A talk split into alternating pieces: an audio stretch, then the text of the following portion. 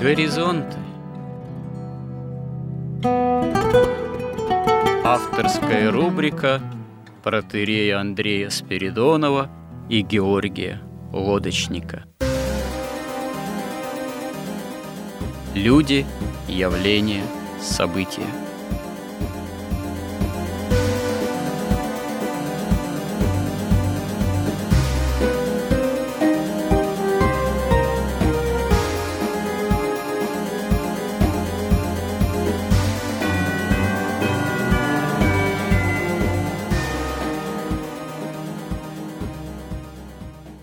Добрый день, уважаемые радиослушатели. В эфире радио «Благовещение» и в нашей постоянной рубрике «Горизонты» я, протерей Андрей Спиридонов, и мой постоянный собеседник Георгий Лодочник. В данном случае продолжаем разговор о символе веры, как основном изложении догматических истин христианской веры. И стараемся мы о символе веры говорить э, с точки зрения не только такой катехизической, святоотеческой, но и с точки зрения того, как современный человек может истины веры христианской воспринимать, какие в этом возникают понятийные сложности. И, в общем-то, разговор этот оказывается довольно для нас самих в каком-то смысле не таким простым, потому что действительно, с одной стороны, очевидность для нас, христиан, многих истин, связанных именно с боговоплощением, с исповеданием веры во Христа, с Пресвятой Троицей, ее промыслительном действии в мире, а также мы дошли вот до понятия церкви, наконец, и понимание, что такое церковь, действительно оказывается по всему для современного человека крайне-крайне непростым, потому что вот даже, скажем так, основные свойства церкви, которые в символе веры исповедуются следующим образом, что мы веруем во единую святую соборную и апостольскую церковь, э, вот это вот, э, собственно говоря, понимание свойств церкви и что есть церковь, а на самом деле кто есть церковь. Церковь это есть прежде всего Христос, его богочеловеческий организм. Ну, если, кстати говоря, задаться вопросом, какие может дать определение церкви, то собственно говоря, церковь как экклесия, то есть это вот именно собрание, собрание избранных из мира Богом, верующих в Него, именно собрание вокруг чаши Христовой, собрание литургическое, а потом уже и в каком-то смысле и место этого собрания, и храм – и все, что связано с храмовой культурой, литургической культурой. Но прежде всего это действительно собрание, имеющее богочеловеческий характер. Вот это вот очень часто от современного человека как-то понимание этого ускользает, увы. И церковь часто рассматривается прежде всего как некая институция, как некая организация в ряду других организаций, которая по ряду причин декларирует какие-то определенные особые, ну, христианские, понятное дело, нравственные принципы, а вот с точки зрения э, критиков церкви, сама церковь как институция часто этим принципам-то и не соответствует. Ну, можно признать, что, скажем так, когда наши критики обращают внимание на наши недостоинства человеческое, они, ну, в каком-то смысле бывают и правы, да, потому что с точки зрения чисто человеческой, такого человеческого бытия церкви. Церковь, мы об этом вот говорили в предыдущих сюжетах, будучи такой духовной лечебницей, она, конечно же, имеет, по своему, повторюсь, человечеству и определенные несовершенства. Но в основании церкви именно Бога, а потом человеческая сторона церкви, сам Христос, конечно же, безусловно, святы, и этой святостью – Бог во Христе жаждет каждого человека насытить, насытить благодатью Божией, и вот именно церковь и средоточием этой благодати-то для христианина и является. Но вот что касается свойств церкви, немножко более подробно коснемся самих этих определений. Это единство церкви. Единство церкви – это, конечно же, с одной стороны, кажется, что достаточно простое определение – то, что мы веруем во единого Бога, Отца Вседержителя, и во единого Господа Иисуса Христа, то есть э, благодаря основам нашей веры мы пребываем именно вот в таком едином исповедании. Исповедание это возглашается и за богослужением, и прежде всего символ веры поется это как раз за божественной литургией. Причем подразумевается, что не только хор поет символ веры, но и народ поет символ веры, то есть исповедует единство этой веры. И здесь, конечно же, не последним является понимание единства литургического собрания. Это собрание не только в одном отдельном приходе или там монастыре, монастырском храме или приходском, опять же, у одной чаши. Это собрание всех христиан, в общем-то, у чаши Христовой, потому что независимо от времени совершения литургии, расстояния там между храмами, и не только храмами, но единство от чаши Христовой у чаши Христовой подразумевается между всеми поместными церквями. Поместная церковь – это церковь независимая, никому, в общем-то, не подчиненная административно. Ну, это касается определенных нюансов, сейчас не будем на них останавливаться – которая имеет своего предстоятеля, патриарха, который самой этой церковью возглавляется, и патриарх, как глава священноначалия, не скажем, что это глава церкви, потому что глава церкви – это сам Христос. Ну вот патриарх, как глава священноначалия по местной же церкви, автокефальной, независимой в этом смысле же, он э, находится вместе со всем священначалием, да и народом Божиим в единстве и в литургическом, евхаристическом общении с другими поместными церквями. Это очень важный момент. Вот единство церкви, оно действительно подразумевает не только единство одного собрания, того или иного, в одной поместной церкви, но единство евхаристическое, чаши Христовой всех-всех церковных собраний одновременно во всех церквях поместных. Но, собственно говоря, почему-то это единство то и подчеркивается наличием евхаристического литургического общения, возможности совместного причащения, поминовения за божественной же литургией патриархами других патриархов. Это тоже важный момент. И, увы, увы, мы вот последнее время, последний, можно сказать, год, ну вот последний отрезок жизнедеятельности всех православных церквей в мире дожили до достаточно серьезного кризиса этого единства, что мы можем сейчас и обсудить, потому что это как раз-таки дает возможность понять, что такое действительно единство церкви. Кризис этот связан с деятельностью Константинопольской церкви, с деятельностью патриарха Варфоломея, который выразился особенно вот в разрыве евхаристического общения со стороны нашей русской православной церкви – из-за дарования автокефалии так называемой украинской церкви некой, вот сейчас объединившейся под определенным названием в связи с тем, что вот автокефалия это должна была быть дана, и сейчас этот Томас уже, в общем, как-то дан, хотя выглядит она пока не вполне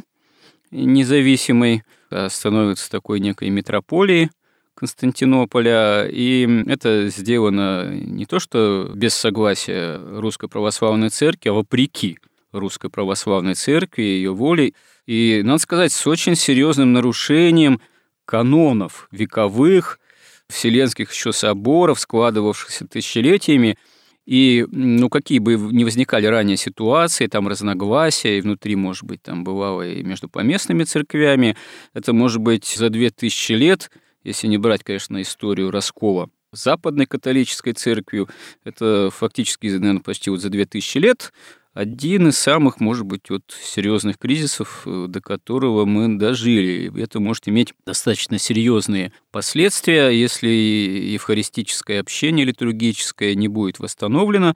Но чтобы оно было восстановлено, очевидным образом Константинопольская церковь должна дать задний ход, потому что она, э, в общем-то, действительно прибегла в лице патриарха Варфоломея и синода этой церкви к очень и очень серьезным отступлениям от, скажем так, именно ортодоксальной практики, в хорошем смысле ортодоксальной, канонического права, повторюсь, векового, церковного, которое граничит, по словам нашего святейшего патриарха, если не с догматической ересью, но, в общем-то, можно сказать, что с ересью канонической, такой внутри церковной.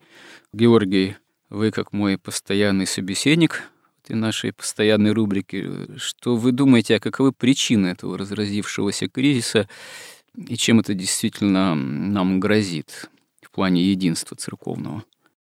Ну, мы уже говорили, что вся история человечества последние 2000 лет – это борьба антихриста с христианством.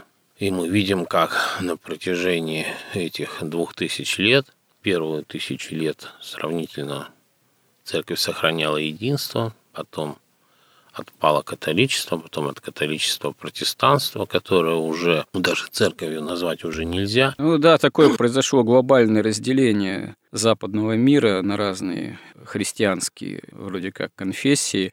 И это дробление, оно продолжалось и продолжается в протестантском мире, в особенности уже на уровне сект различных. Да, Рене Генон очень хорошо и точно писал о протестантизме, что она уже не содержит признаков религии, это такая сентиментальная теория оправдания фактически колонизации полпланеты.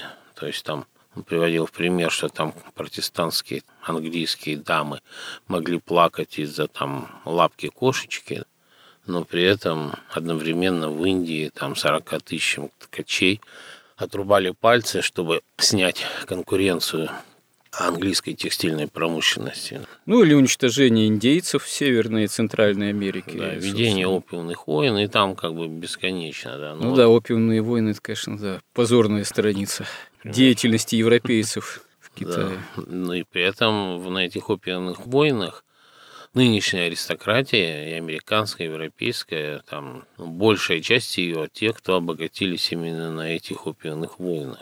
Интересно, что некоторые специалисты по Китаю говорят, что Китай на самом деле этого ничего не забыл в отношении к европейцам, там, китайцы.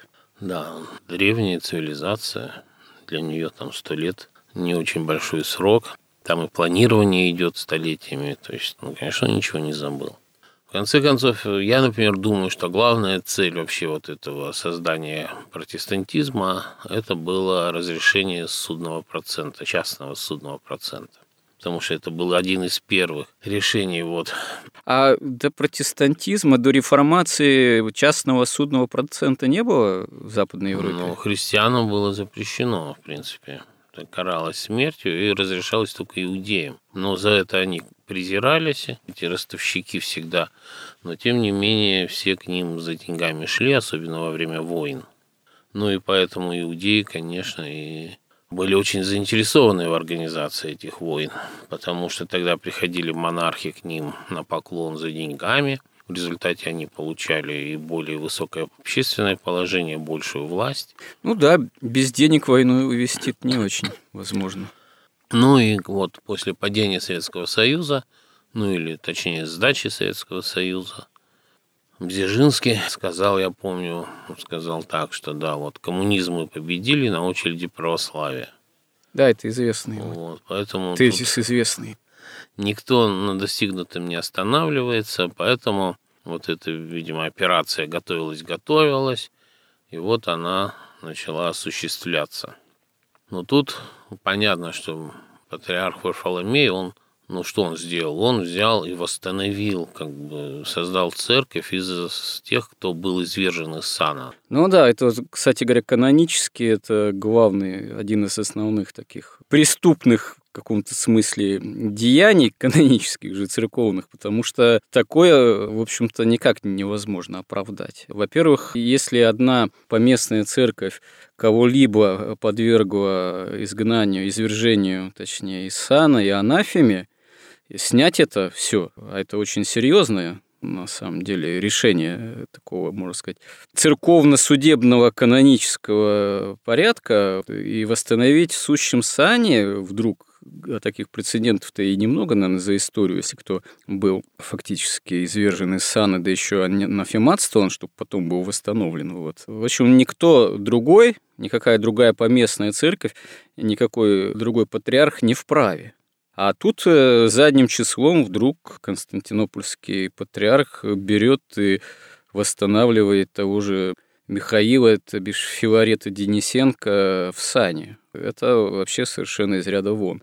Сверх того, насколько я понимаю, избранный главой вот этой современной так сказать, новоявленной якобы церкви украинской, Епифании, он же рукоположен-то был в юрисдикции Денисенко, я не помню, самим ли Денисенко или кем.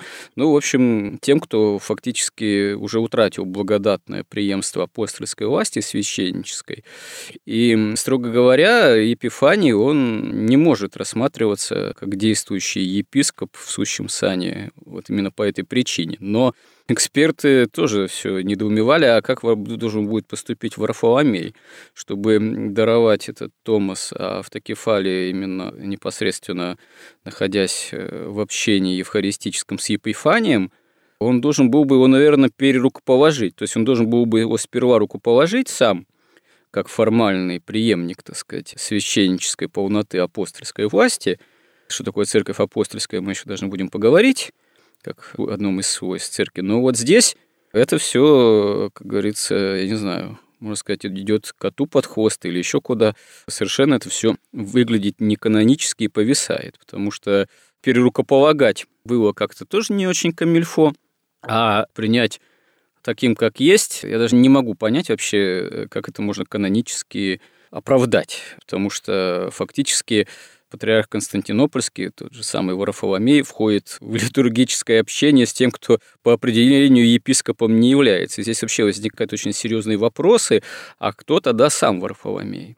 Не теряет ли сам Варфоломей сам тогда полноту своего епископского же сана, и не становится он в один ряд с безблагодатными раскольниками? То есть э, вопросы совершенно такого, можно сказать, фантастического порядка, прецедентов которых в таком масштабе общемировом, православном, так сказать, и не, не было раньше, наверное. Ну, могли быть какие-то более частного характера, там касательно каких-то сектантов, там отколовшихся, там старообрядцев, их белокреницкой, так сказать, иерархии, насколько она законно, канонически и так далее и тому подобное, но вот чтобы во вселенском православии действительно единым возникали такие казусы, это уже действительно мы дожили к очень, очень опасным парадоксам, если так можно вообще выразиться.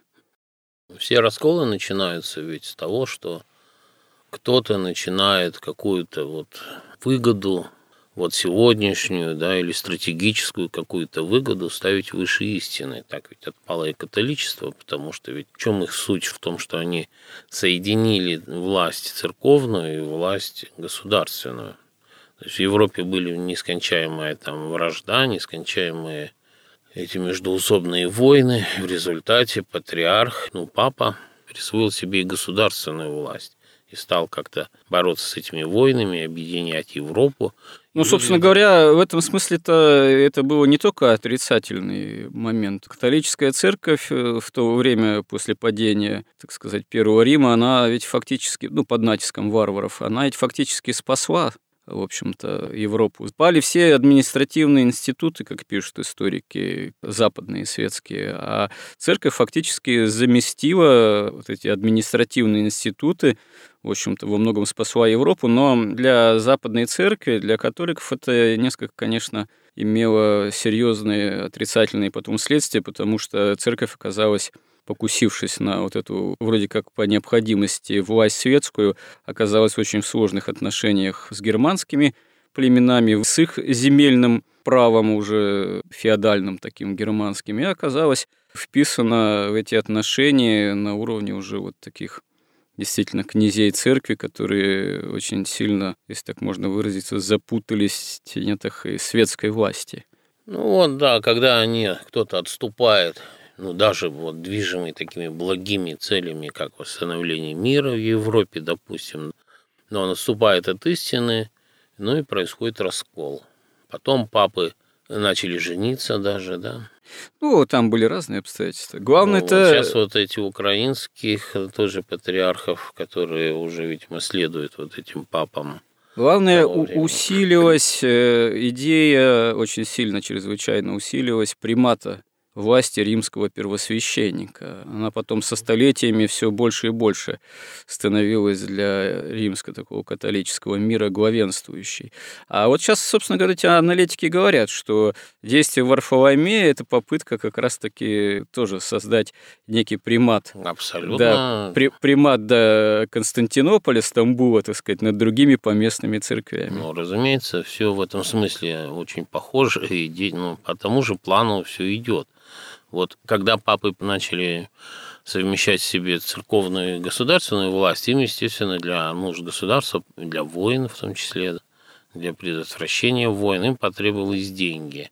Дошло до того, что церковь начала продавать индулигенции. И даже не только на прошлые грехи, но и на будущие грехи.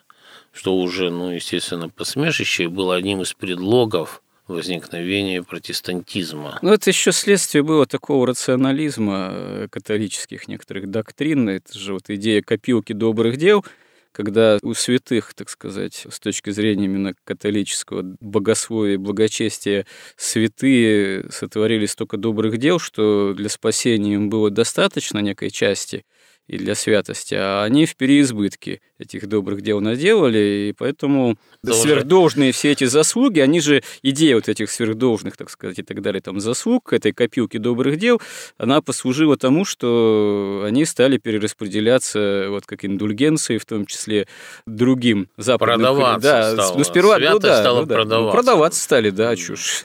Понятное вот, дело. Ну... Главное было бы, что продавать же еще ведь. А тут вот слишком много у святых добрых дел, чего же их не продать-то? Я не удивлюсь, если вот новая эта церковь, ну, ее церковью, конечно, назвать нельзя, а такая фальшивая псевдоцерковь, но это тоже делается специально. Ведь вот когда у нас мы переходили от социализма, слава богу, к капитализму, но мы как переходили? Ведь вот этим управляли американцы, ну, в каком-то партнерстве с нашей той частью элиты партийной и КГБшной, которая вступила с ними в эти отношения.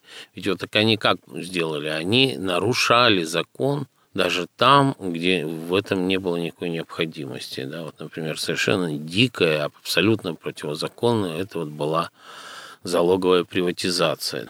Но таким образом они в основании будущего российского государства сразу заложили несправедливость и ложь.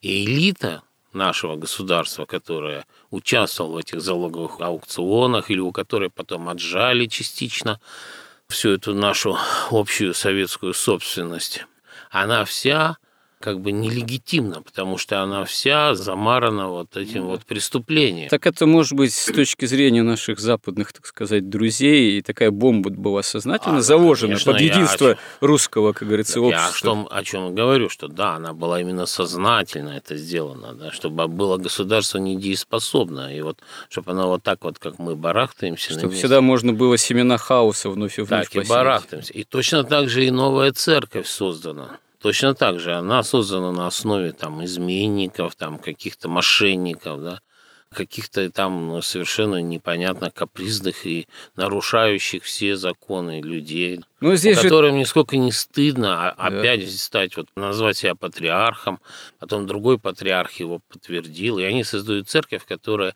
изначально ложная, изначально фиктивная, и которая никогда не будет иметь вот в глазах народа, даже украинского, вот этой своей легитимности, которая должна быть. То есть это точно так же закладывается уже на уровне веры, вот этот раскол.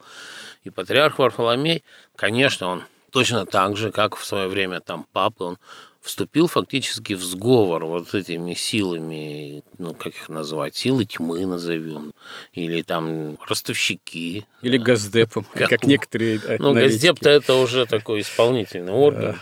Силы вот, тьмы. Да, олигархи. Он вступил. Вероятно, тут очень легко и просто ситуация очень читается легко, особенно по аналогии со всеми прошлыми расколами.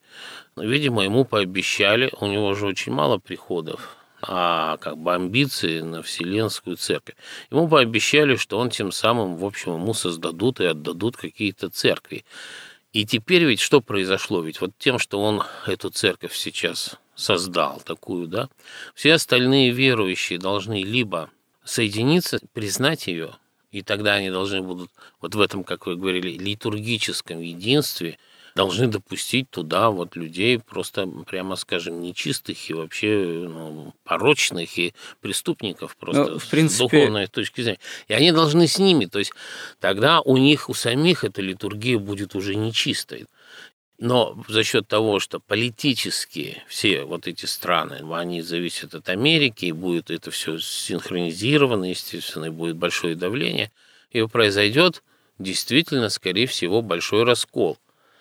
Ну, вот Те если... церкви, которые не примут этот раскол, вот эту новую церковь и Варфоломея, да, они сохранят свою литургию, сохранят свою церковь, а те, кто или промолчит, или примет, или начнет с ними там совместно служить.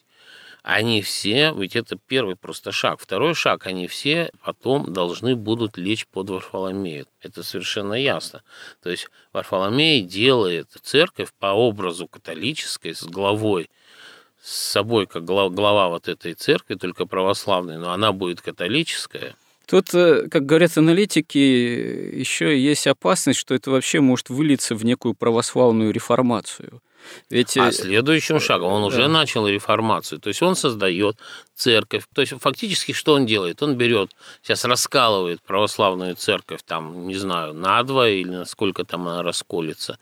Вот ту часть, которую он откалывает, он берет под свою власть, делает аналог такого католичества, и потом, как католики, пошли на реформацию и отказались от всего, от всего, от всего, также он вместе с ними, и даже, возможно, они заключат какую-то там или унию, или еще что-нибудь такое, какой-то ну, союз с католиками. Ну, не знаю, насчет католиков, в собственном смысле. Тут э, есть другие моменты, именно в которых явно имеется некий привкус реформации, модернизации такой нравственно-духовной, канонической православия, потому что еще до событий с Украины, с автокефалией так называемой Украины, вот, Варфоломей и Константинопольская патриархия уже стала делать ряд шагов, которые, собственно говоря, являются именно такими вот либеральными и модернистскими. Тот же вот так называемый Всеправославный собор – бывший ранее, в котором наша русская православная церковь не участвовала, ну и ряд еще поместных церквей не участвовал,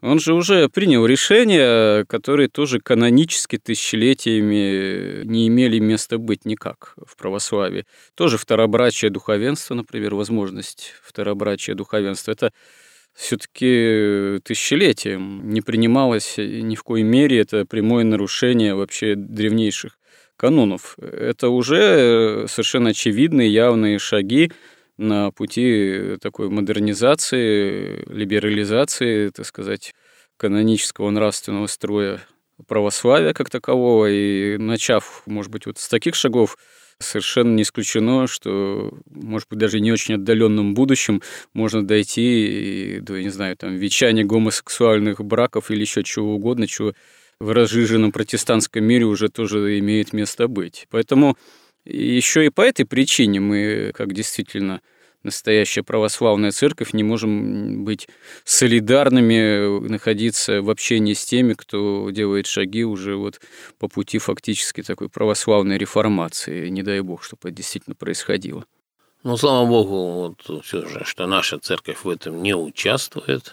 Ну да, да мало того, собственно говоря, священное начале уже озвучивало совершенно конкретные шаги, которые, в общем-то, в каком-то смысле теперь будут приниматься и в пику Константинопольскому патриархату, а может быть даже скорее не в пику, а, как сказал митрополит Иварион, что мы сейчас будем действовать так, как будто Константинополя не существует. Это относится пока э, вот один из шагов таких конкретных – это создание экзархата в Западной Европе, такого полновесного нашей церкви, и в Азии, ну вот там Сингапур, там и так далее, другие вот эти области, где мы в меньшей степени до сих пор присутствовали.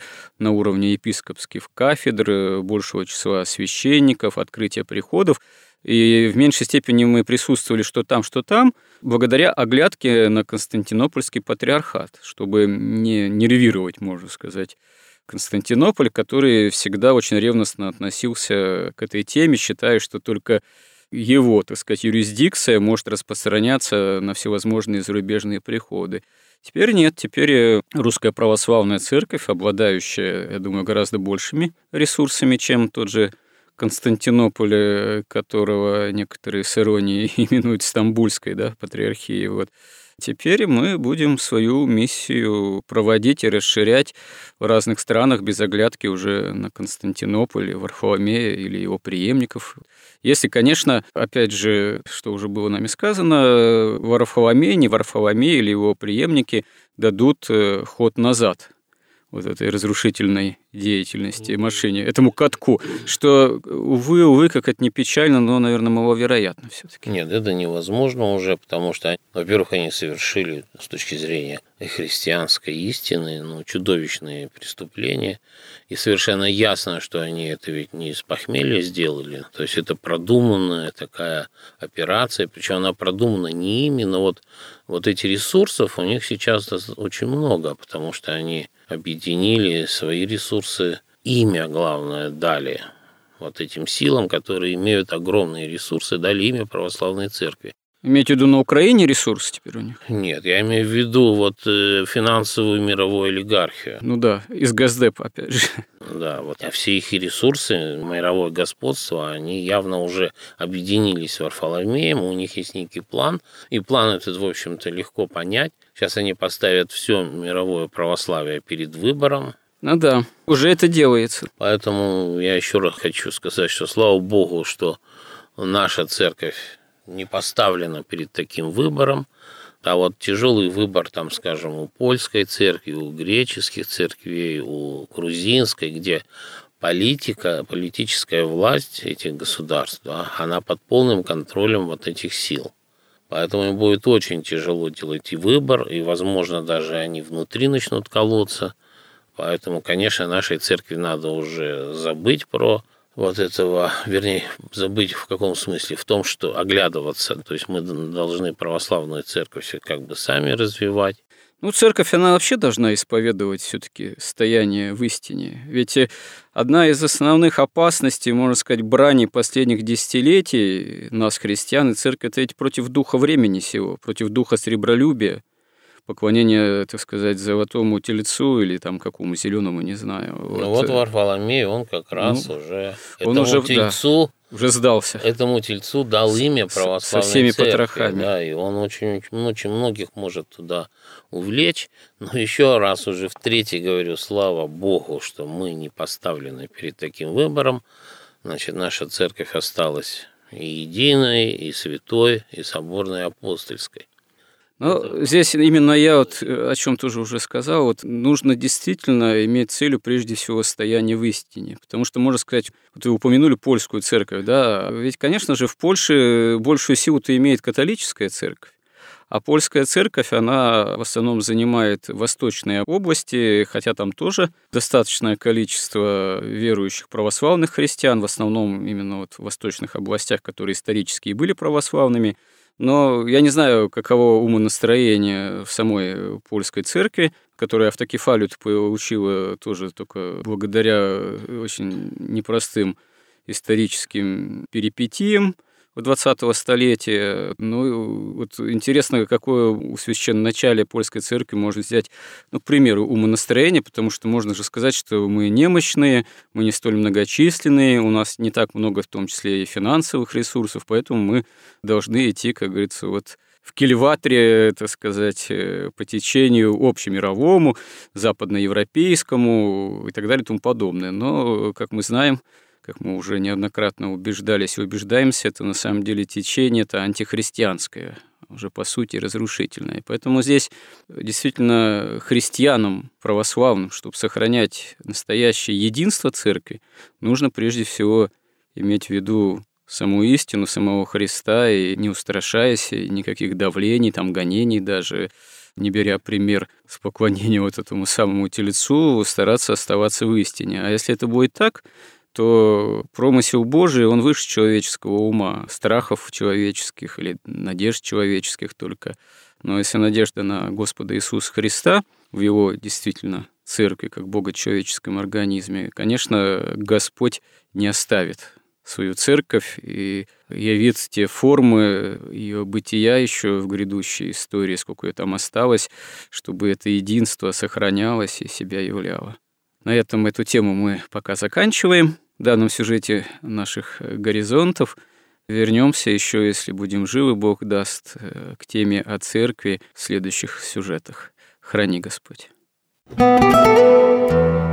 Горизонты на радио Благовещение.